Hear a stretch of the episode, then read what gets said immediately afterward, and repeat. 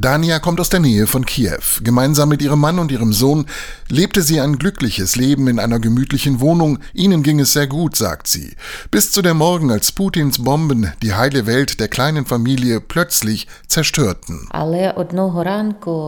Eines Morgens, als wir gerade zur Arbeit gehen wollten, fingen sie an, Bomben auf uns zu werfen.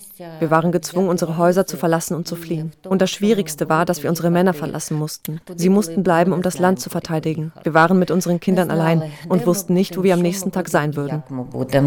Nach langer Fahrt erreichte sie Deutschland. Das katholische Kolpingwerk vermittelte sie nach Hildesheim. Hier fand sie Zuflucht bei einer Familie, die sie spontan aufnahm. Sie haben uns aufgenommen, als wären wir Familie. Sie helfen uns bei allen aufkommenden Fragen. Es geht uns sehr gut hier. Dafür sind wir sehr dankbar und an diese guten Menschen werden wir uns immer erinnern. Erstmal in Sicherheit, erstmal durchatmen, doch da bleibt die ständige Angst um den Mann, der in der Ukraine gegen Putins Soldaten kämpft. Lebt er noch? Eine quälende Frage, jeden Tag, jede Stunde. Doch da ist auch die Hoffnung, die sie trägt, und die ihr die Kraft gibt, durchzuhalten. Für die Zukunft wünschen wir unserem geliebten Land natürlich Frieden.